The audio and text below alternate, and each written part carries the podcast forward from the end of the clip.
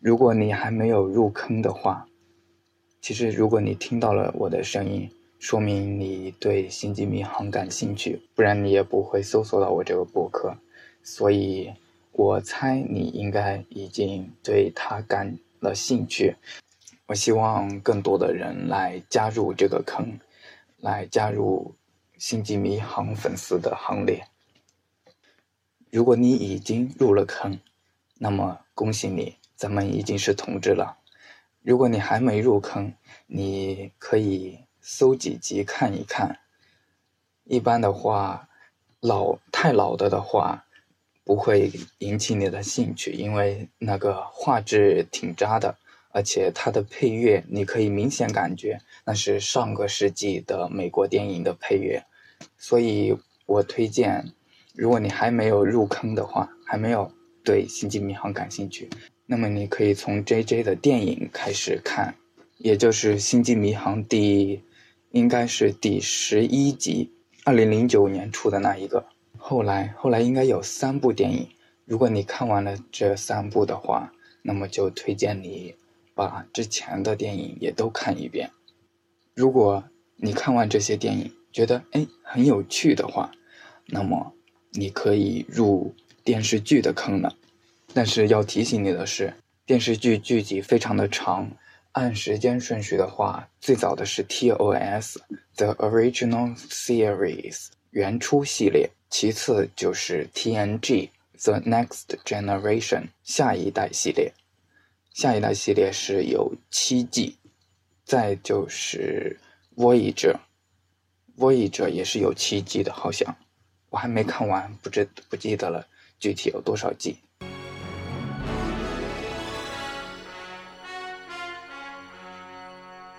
星际迷航陆陆续续有五部电视剧，还有一部动画片，还有刚才说过的电影。最早的星际迷航是叫做原初系列，Star Trek The Original Series 是一九九六一九六六年上映的，一九六六年开始播的，总共有三季，一共是七十九集。接下来是一九八七年下一代。The Next Generation 总共有七季，一共一百七十八集。接下来是一九九三年出的，它其实时间上会有重复。下一代是一九九一九八七到一九九四，深空九号是一九九三到一九九九，这个深空九号 Deep Space Nine。接下来是下一代。一共七季，总共一百七十八集。再往后就是升空九号，也是七季，一百七十六集。航海家号七季，总共一百七十二集。还有就是最新的企业号 Enterprise，四季，总共九十八集。我推荐大家，如果你还没看电视剧的话，你从下一代开始看起，因为原初系列实在是太老了。比如说拍摄的比例是四比三的，拍摄的像素都不高。其实最好的方式，最能接受的方式是从最后的一个，也就是企业号 Enterprise 开始看，它那时候已经是十六比九的比例了。然后应该网上还能找到七二零的高清的《星际迷航》（Star Trek），又有一座星际旅行，应该是台湾那边的译法。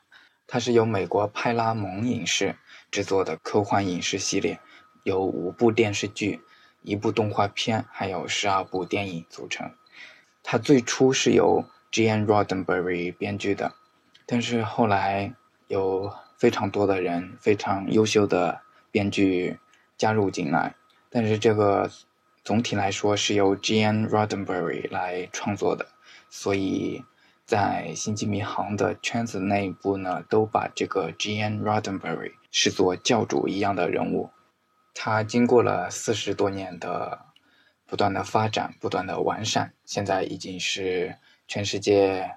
最著名的科幻影视系列，它描述了一个非常乐观的未来世界，人类共同跟很多个外星的种族一道战胜疾病、种族差异、贫穷、偏执与战争，建立起一个星际联邦 The Federation。然后一代又一代的舰长们又把目光投向更遥远的宇宙，探索银河系，寻找新的文明、新的世界，勇敢的前往前人未至之境。To boldly go where no man has gone before。片中包含各类天马行空的想象、精密的世界观、大量的硬科幻元素，以及无微不至的人文主义关怀，使得《星际迷航》成为科幻作品中最受欢迎的之一。其实我喜欢《星际迷航》，也就是由于《星际迷航》这个世界观特别的乐观，而不像《Star Wars》里面那样。各派在打仗啊，特别的阴暗啊。然后，其实相对于《Star Wars》这个星际迷航还是非常硬科幻的，因为《Star Wars》里面那个原力 The Force 你是很不好解释的，而星际迷航里面这就比较硬了。比如说曲速，这是由许多硬科幻的作家都采用的一种快速穿越空间的一种方法。它的原理大概是这样的，就是说我们在一个平面上，比如说一张纸上，我要从 A 点到 B 点，最短的距离，如果从那个平面上就是走一根线，而且是直线。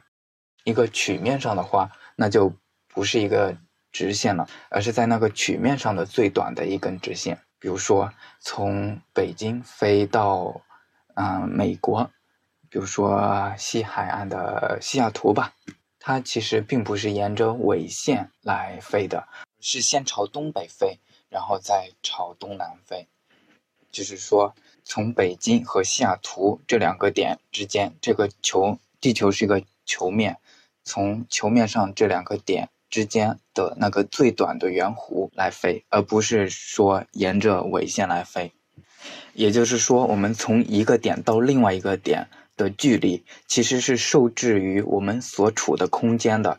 比如说，我们是在球面上，那么我们的空间就是一个球面，我们走的最短的距离也只能是在这个球面上的最短的距离。其实还有更短的距离，就是比如说在地球上挖个洞，然后穿过去，是不是？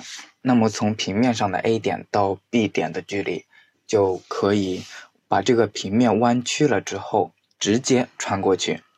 在三维空间里面，也可以从四维直接穿过去。这个理论在《星际穿越》里面有很好的解释。呃，曲速就是利用了这个理论，就是说把空间把空间来弯曲，然后让它达到超过光速的速度。这已经是属于硬科幻的范畴了。当然，我并没有说《Star Wars》星球大战就有多么的软。而星际迷航就有多么的硬，其实并不是这样的，但它们都是相对的。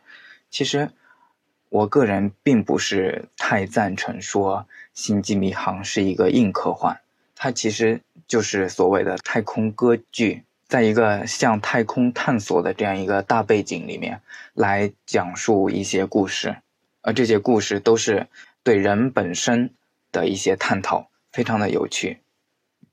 如果你是哲学的爱好者，你经常对道德这个东西来进行深入的思考的话，那你应该会特别喜欢这个电视剧《星际迷航》里面就经常来探讨这些问题。比如说，那里面有一个机器人叫做 Data，他已经是有了自己的想法，有了自己的记忆，他。虽然说他是一个机器人，他那些记忆都已经储存了。其实你复制一份，其实也是可以的。但是说，他已经有了自己的独特性。这个时候，你把不把它当做一个人来考虑？你是把它当做一个机器，还是把它当做一个人？星际迷航对这种东西的讨论已经上升到一个非常高的理论层次了。还比如，大家看近几年 J J 出的那个电影，他就把一个联邦里面每个人、每个船长都要遵守的一个准则讲得非常的明白，最高指导原则 （Prime Directive） 说的就是在一个文明没有发达到一定的程度的时候，你是不能去干扰它自身的发展的。他们把这个这个程度定义为有了曲速飞行的能力。也就是说，当一个文明发展到了有了曲速飞行的能力，能够穿越空间，能够快速的进行星际航行的时候，那么咱们的这种高级的文明就就能够与他们进行外交活动了。这个东西的来源是来源于啊，Vulcan 人的一些规章。他们在二零六三年的四月五号，也就是啊三战结束之后，刚刚开始恢复的时候，造访了地球。因为那时候凤凰号试飞成功，凤凰号是第一次人类的曲速飞行。二零六三年已经不远了，到时候你在干什么呢？